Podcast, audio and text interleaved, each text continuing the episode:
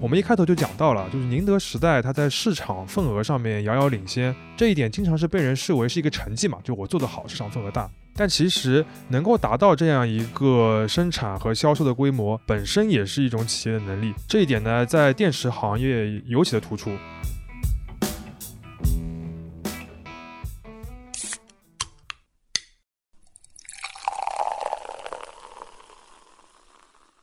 这里是商业就是这样。大家好，我是肖文杰，我是徐明清。这一期节目上线的时候是二月十六日，正月十六嘛，然后我们就抓着尾巴给大家拜个晚年，大家新年好。这也是虎年我们第一期的更新。这一期节目的主角呢是宁德时代，宁德时代也算是现在一个很热点的公司啊。当然，我们又是一个被动蹭热点的一个状态了。这期节目我们其实在春节之前就开始准备了。而在春节返工之后，我们就看到宁德时代这个股价一路下跌，到二月十一号，它的收盘价格是四百八十九块，相比于它在二零二一年十二月份创造的历史最高点，也就是六百九十二块来说，已经下跌了百分之三十了。过去两年啊，宁德时代一直是国内这个证券市场上的一个明星了，大明星。二零一九年年底的时候，它的股价刚刚超过一百元，短短两年二十四个月，它的涨幅就超过了百分之六百。它一度是成为中国这个 A 股市场市值第二大的公司，超过了工商银行，仅次于贵州茅台，所以他也得了一个绰号，就叫“宁王”。那这两个月以来，这个宁王的股价跌了不少，就会引发很多投资者的关注，说这家公司是不是被高估了呀？它的经营出了问题吗？这个是不是现在我们可以抄底？就是。打引号那种抄底呢？啊，当然，我们这期节目不会给出任何的这个投资建议啊，因为这是违法的啊。对对对，但我们感觉这也是一个不错的一个话题的时机嘛，可以来了解一下宁德时代到底是一家怎样的公司。因为话说回来啊，就宁德时代现在这么有名，还是蛮蛮神奇的，人蛮罕见的。因为它不是一个做 to C 生意的公司，它主要的产品是电动车上的这个电池的电芯嘛。按照传统的概念，只是一个车上的一个零部件供应商，是 to B 的。虽然这个零部件很重要，对吧？但占整个车辆的成本有百分之四十。但类比到燃油车时代，你会知道车上的发动机或者变速箱是谁生产的吗？不知道呀。所以从这个角度来看的话，宁德时代似乎是获得了超出以往的一个影响力。而且抛开证券市场的因素啊，仅在汽车行业里，它也是一个挺罕见的案例。就短短十年，他就从一个汽车业的圈外人，变成了全球市场份额最大的一个动力电池电芯的一个供应商。然后，二零二一年，他在中国的市场份额是超过了百分之五十，全球是超过了百分之二十六，都是稳居第一的。稳居第一的话，也让他成为了这个行业里面非常有话语权的一个玩家。这个话语权就引发了很多后续的争议，不光是股票上的，更多其实是供应链上面的。所以，我们今天呢，就来聊一下这家公司。主要分三个部分，首先是历史，宁德时代这家公司是怎么成长起来的；其次是现状，也是目前的宁德时代是一家什么样的公司；最后是未来，来聊一下我们眼中宁德时代接下来要做的一些重要的课题。再次强调，就本节目是不提供任何的投资建议的。那么我们就开始吧。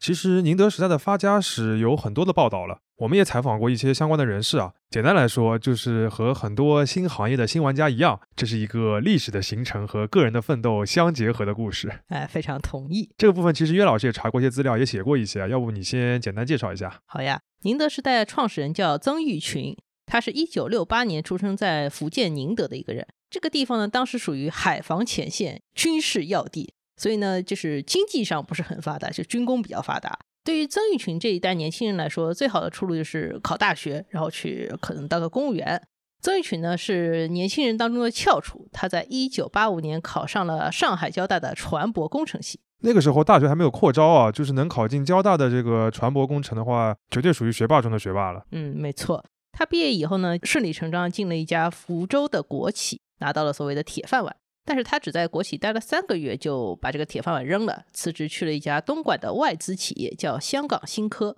这家公司的业务呢是生产磁盘的磁头。肖老师，你知道磁头是什么吗？我知道的呀，就是磁盘里边用来读取数据的那个尖尖的那个东西，就有点像黑胶唱片的那个针头那种感觉，是吧？但是就是我感觉我知道这件事情有点暴露年龄。那对我也很暴露年龄，毕竟如今的年轻人，大家讨论磁盘都是那个保存键的那个 logo。但是我小的时候呢，是有机会把那种实体的三点五英寸软盘上面那个保护罩弹来弹去在那玩。对，这是我们一个呃没事干的时候的一个爱好。嗯，这家香港新科就是生产磁头这家公司，它的母公司是日本的一个电子工业巨头，叫 TDK。曾毓群去了香港新科以后，如鱼得水。他凭借很好的一个技术功底，到了一九九九年，曾毓群就已经是香港新科唯一的中国内地级的技术总监了。然后曾毓群呢，就迎来了一个重要的转折点，是什么呢？当时就一九九九年的时候，各种小的那种消费电子的产品是在市场上越来越多的。而且有一个变化是，锂电池主要成为这些产品的一个主流的电池方向，就不再用那种传统的干电池了。嗯，对对对。香港新科呢，当时是看到了这么一个小的趋势，这个公司的执行总裁梁少康想要投资这个领域，但是他们的母公司 TDK 是个日本公司，而且是个日本大公司，他们对于做这种新的业务兴趣不是很大，所以梁少康就带着曾毓群还有另外一个骨干出来做了一个新的公司，叫 ATL，专门做锂电池这个生意。但是母公司 TDK 呢，觉得这个公司还可以，就作为股东也投资了他们。嗯，对的。后来这个故事呢，其实就相对有名一些了。就是 ATL 其实在消费电子产品的这个锂电池的领域发展的是非常好的了。从二零零一年开始，就是苹果的供应商。刚开始的时候是做这个苹果的备胎，然后到二零零四年的时候，靠着这个 iPod 这个电池，然后就变成了一个 A 角。零七年的时候还为 iPhone 供应过电池。但这段故事如果听过我们之前讲苹果供应链的这个节目的话，就会比较熟悉。到了二零零八年的时候呢，曾毓群就在 ATL 内部又做了一个新的业务，就是动力电池的部门。他开始研发和生产那种用在汽车身上的电池。到二零一一年，曾毓群就带领这个部门独立，又成为了一家 ATL 的子公司，叫 CATL，也就是现在的宁德时代。讲到这边啊，就是我想跟大家介绍一下，二零一一年是一个怎样的年份？是个什么样的年份呢？那一年的时候，特斯拉是已经买下了通用和丰田的那个过去合资公司的那个老工厂，准备把那边改造一新，用来生产后面就是震惊世界的那个 Model S。然后，二零一一年的时候，日产的纯电动车 Leaf 就是凌风啊，已经在日本和美国畅销了。在这一年的时候，中国的政府也已经开始补贴电动车的生产，包括电池也会有补贴。还有就是在这一年，宝马在中国的合资企业华晨宝马，它已经立项了，然后准备在中国推出一个生产小型电动车的品牌，叫芝诺。然后他们的一个首要的一个工作的任务，就是要为这个品牌寻找一个本土的电池供应商。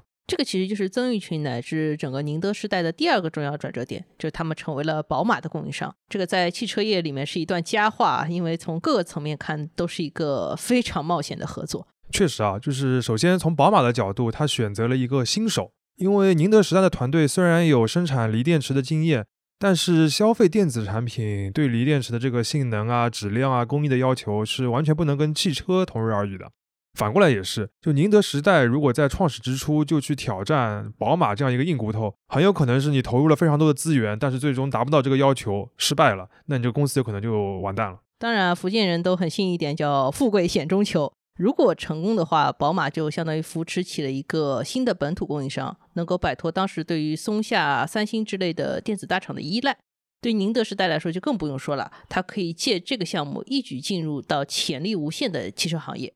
当时呢，宝马方面主导这个合作的是他董事会的成员，叫魏兰德，他是负责整个宝马的供应链的。后来呢，魏兰德又成为了华晨宝马的一个总裁。那前两年我采访他的时候呢，他就跟我聊起过这段过程。他说一开始啊，宁德时代这边多少还是对这个合作有一些犹豫的，就是要不要 all in 这个项目，就是我们前面讲到那个风险嘛。但是最后，按照魏兰德的说法，就是他和曾毓群喝了一个漫长的下午茶，然后曾就下定决心了。这个漫长下午茶有可能是那种 福州功夫茶什么的，哎，不知道他们喝了什么，也不知道他们聊了什么。对，聊了点什么呢？你有问他吗？其实问过的，但是呢，就是这种高管嘛，就跟我打了个哈哈，反正就没有正面回答。但他也说，反正经过这次谈话之后，魏兰德和曾毓群这两个人个人之间也是建立起了友谊，算是惺惺相惜了。那之后的故事呢，其实有很多报道了，大家可以找过来看看。一个比较著名的细节呢，就是宝马这边它提供给了宁德时代一份长达八百页的动力电池的产品生产工艺的一个标准，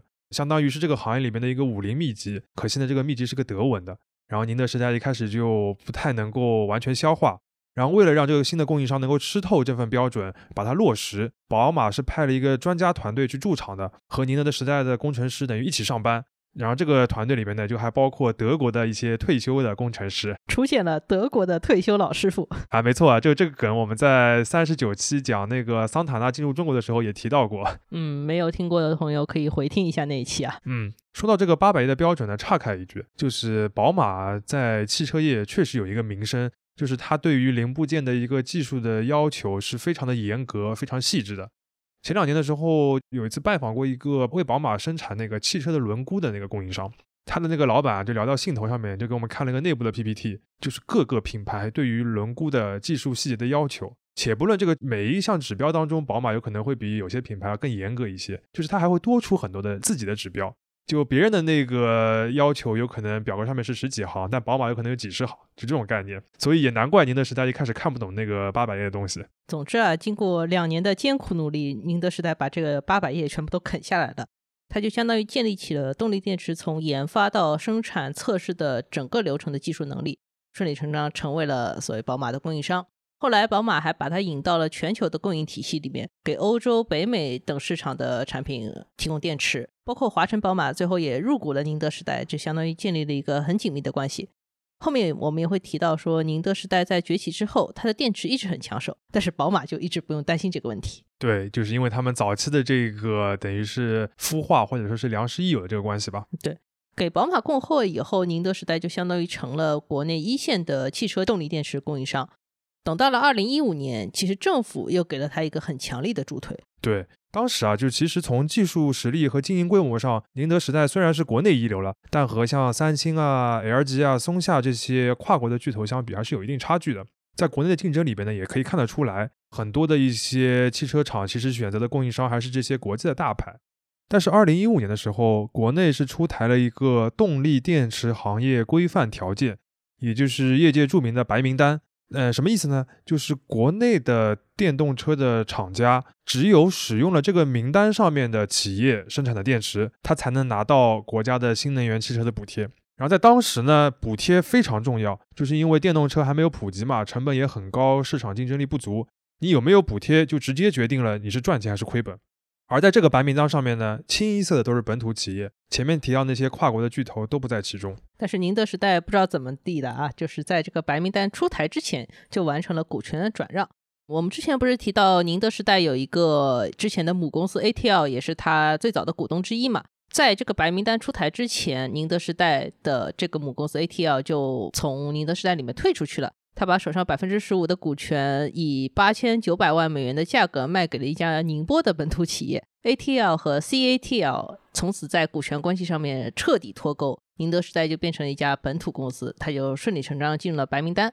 这份白名单其实到二零一九年才终止，相当于宁德时代是获得了四年的行业保护期，它也是这个保护期里面行业里面最大的受益者。对，这四年正好是国内电动车行业快速发展的阶段，就宁德时代不断是承接了大量传统车企的一些订单，也成为了造车新势力的一个合作的首选嘛。二零一五年的时候，它的电池出货量是二点一九亿瓦时。四年之后，二零一九年，这个数字就变成了四十亿瓦时，它就排到了全球第一了。嗯，刚刚这段曾毓群和宁德时代故事比较长，简单总结一下，在个人奋斗的层面，宁德时代的崛起，一方面是曾毓群本人大胆果断，所谓赌性坚强，在几次转型以后，他就进入到了动力电池这个潜力很大的市场。同时，在机会降临的时候，宁德时代能够啃下宝马的技术标准，一跃而起。而在历史进程的方面呢，电动车这个百年一遇的重要行业机遇也是决定性的。宝马就是宁德时代绝对的贵人。最后还有就是中国市场的补贴政策，对于本土企业有了一些保护政策，也给宁德时代留出了一个很宝贵的成长期。刚刚我们相当于把历史的部分讲完了，现在我们进入现状。开头我们就提到宁德时代在这个行业里面有领先的地位，那我们目前到底该怎么评价这个公司的实力呢？因为现在这家公司已经非常大了嘛，其实如果要完整的来描述的话，还是挺困难、挺复杂的。要不我们就举三个关键词，帮助大家对这个公司有一个大概的轮廓。那第一个关键词是啥呢？第一个的话就是规模，这一点的话，其实经常被人在某个角度上是忽略的。我们一开头就讲到了，就是宁德时代它在市场份额上面遥遥领先，这一点经常是被人视为是一个成绩嘛，就我做得好，市场份额大。但其实能够达到这样一个生产和销售的规模，本身也是一种企业的能力。这一点呢，在电池行业尤其的突出。刚刚过去的二零二一年，宁德时代的整个的电池的销量其实是达到了八十亿瓦时。刚才也提到过这个单位啊，那这个数字什么概念呢？就我们按照粗暴一点的算法，假设每一辆电动车上的这个电池包的这个容量是五十度电，相当于宁德时代过去一年为一百六十万辆纯电动车提供了电池。当然啊，这肯定是个就刚才讲的粗暴的一个算法，因为这些电池不都是装在车上的。宁德时代还有一些别的业务嘛，但是汽车业务也占了宁德时代整个销售额的百分之八十以上了。另外，我们前面不是提到说车对于电池技术的要求非常严格嘛？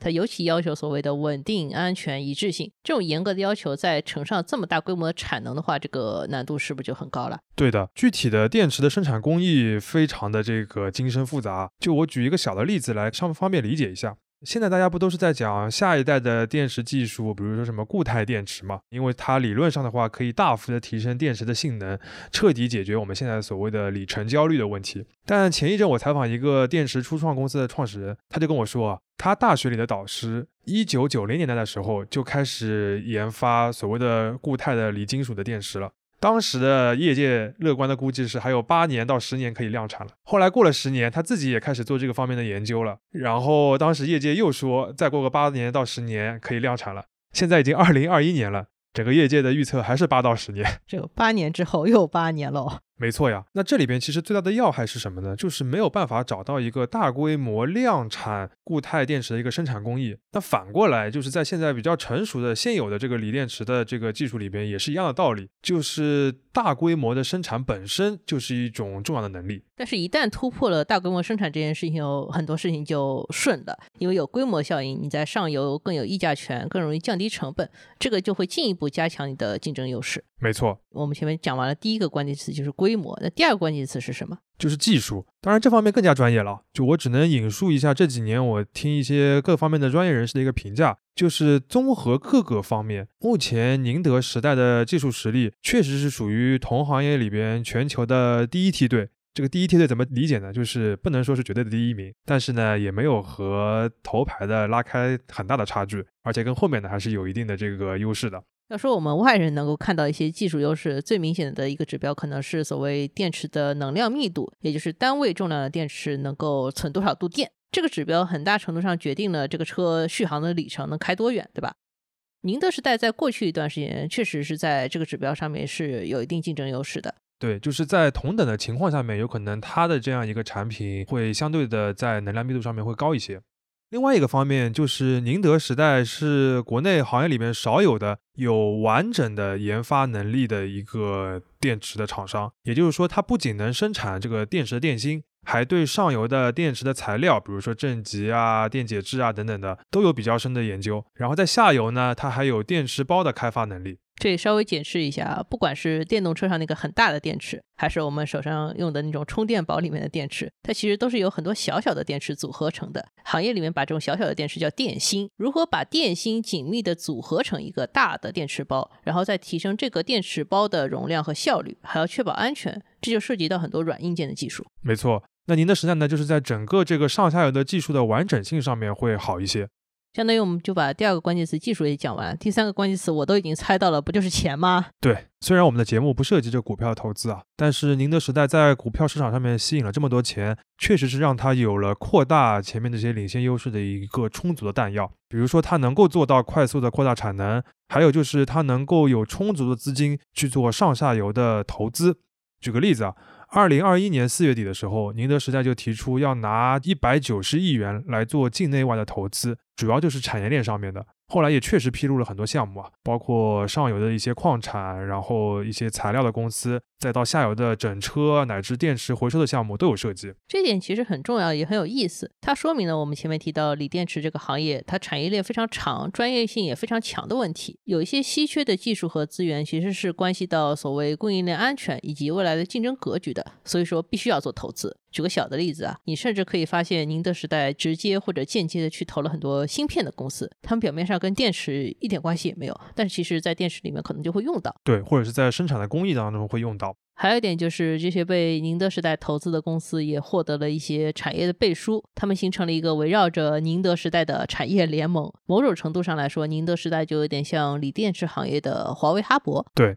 那关于钱的第二个方面呢，就是财务的数字上面，可以这么说吧，就是从目前的财报上看，宁德时代还是一个比较健康的，也很能赚钱的一家公司。它的动力电池的这个主营业务毛利率是始终能够保持在百分之二十三以上的，然后它还有一块快速增长的储能业务，其实毛利率能做到百分之三十六了。还有个点是我在中信证券的研报里面看到的，就是宁德时代相比于上市公司的同行，它的会计口径是比较保守。这个保守是什么意思啊？简单来说，就是宁德时代把所有的研发支出都记成了费用，而且它各类设备的折旧年限也更短。比如说，一般的企业可能折旧要折十年，它可能五年就折完了。而且它提前计提了一些存货跌价，包括电池的质保费用等等。简而言之，就是在会计口径上，宁德时代少算了一部分的净利润，也就是有意的没有把这个财报做得更漂亮一些。对，而在这种情况下，根据他此前公布的一个二零二一年度的业绩预告。宁德时代过去一年归属母公司的净利润还能达到一百四十亿至一百六十五亿元，而且同比增长是百分之一百五十到百分之一百九十五，都是创造了一个上市以来的新高了，还是一个比较亮眼的一个成绩。嗯，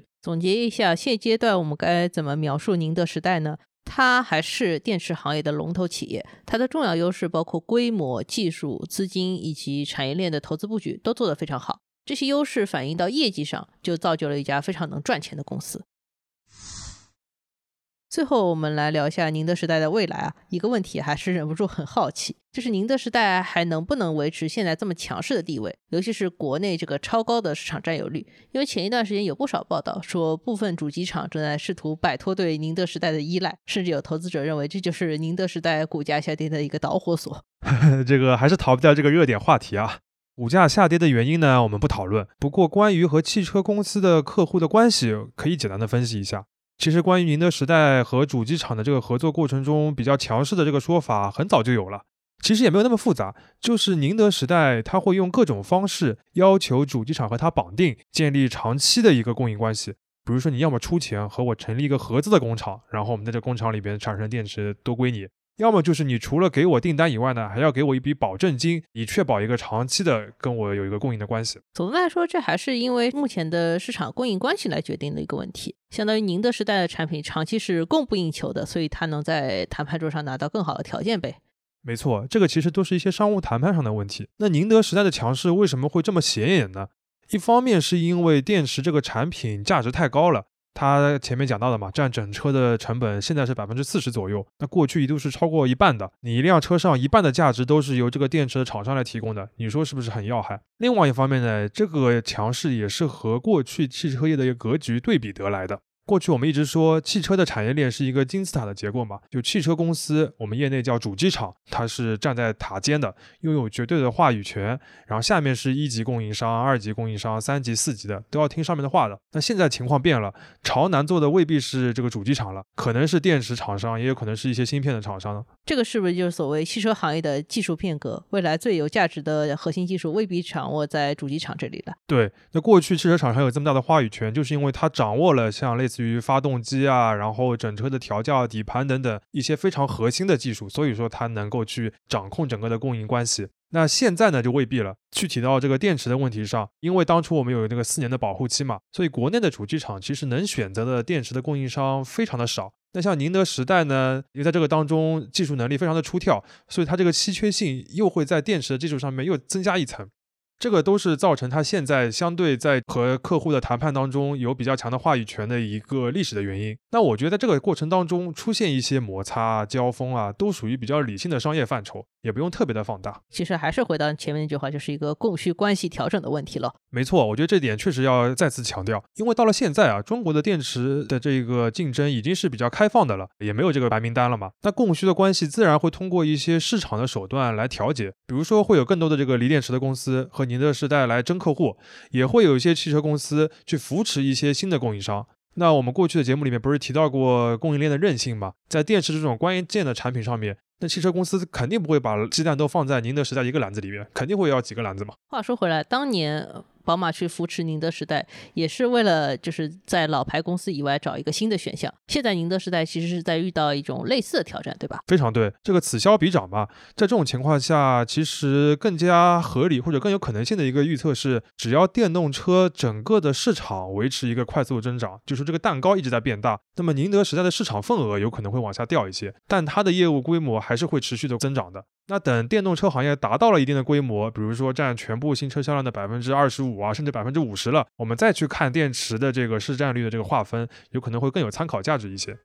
其实关于强势这个话题，我听说宁德时代内部是有一些认识的，比如他们已经开始要求商务谈判上面要更重视所谓客户的细节需求，不要只看一些毛利啊、成本和订单规模。对，还有一个点就是宁德时代其实内部都不太喜欢“宁王”这个绰号，因为我觉得太出挑了嘛，对吧？太显眼了。会让证券市场上的这个话题掩盖掉公司本身的一些进展，而且他们还说，就是查了一下历史上这个称号是“宁王”的一些人下场都不是太好，所以最好的还是闷声大发财。对对对，其实如果要聊宁德时代未来的发展的话，除了这个股价，包括现在我们讨论的这个所谓跟主机厂的一个关系以外，还有更多值得关注的话题。这边就简单举三个啊。第一个是全球的市场，因为目前国内能够大量进入全球主流车企供应链的还是宁德时代。宁德时代现在的目光肯定是要放的比较长远。不是在国内什么从五十做到八十，而是要去拿全球的市场份额，要去和 LG 去竞争。我看 LG 新能源这个业务刚刚上市就创了韩国市场的一个 IPO 记录，那感觉他拿了这么多钱，这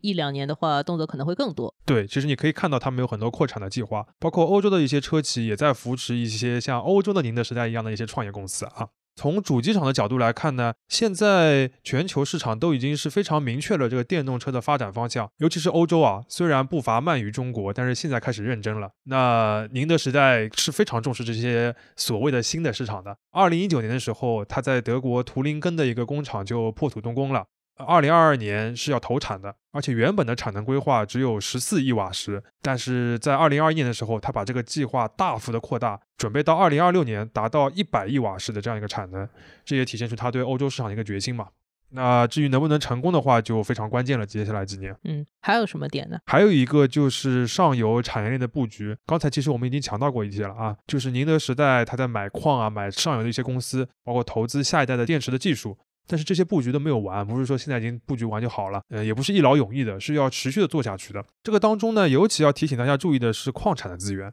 不仅是锂矿，还有一些正极材料的一些稀有金属的矿产，非常重要的。因为这个矿产它其实属于是一种护城河，或者说是一个排他性的一个稀缺资源。另外呢，就是一些技术的研发，就哪怕是大公司，这个也是一刻都不敢放松的。第三个话，其实是我们在前面埋下了一个非常快的伏笔啊，就是动力电池是宁德时代总收入百分之八十的贡献者，那剩下百分之二十的业务里面，最大的也是增长最快，就是你前面提到所谓储能市场，对吧？对，这个也是我们觉得未来可以关注宁德时代的一个方向。简单的介绍一下储能啊，就是在发电站啊和电网呢，他们都会需要建一些大型的储能设施，你可以理解为一个巨大的电池站。然后这个储能呢，它是用来调节电网的负荷，所谓的削弱波峰、填平波谷，对吧？使整个电网更加稳定一些，也能更节能。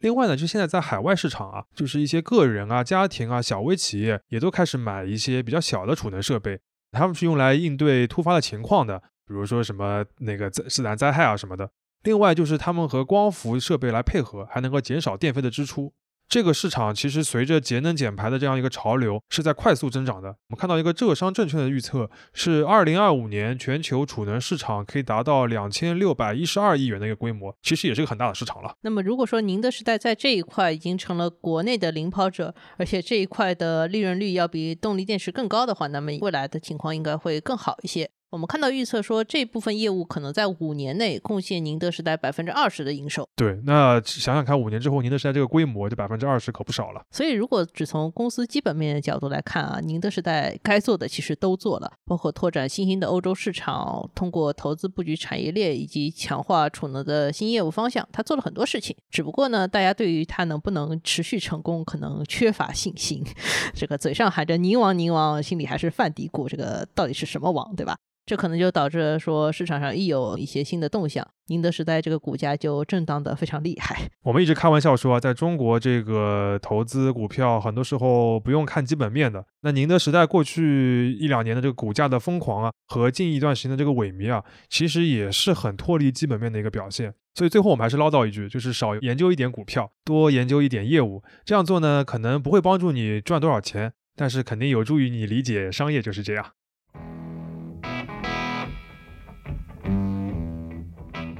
感谢收听这一期的商业就是这样。你可以在苹果播客、小宇宙、喜马拉雅、网易云音乐、QQ 音乐、荔枝等平台收听我们的节目。微信公众号“第一财经 eMagazine” 也会推送每期节目的内容。如果喜欢我们，欢迎你在苹果播客给我们五星好评，并期待你在各个平台与我们交流。尤其欢迎分享你感兴趣的话题。下期见。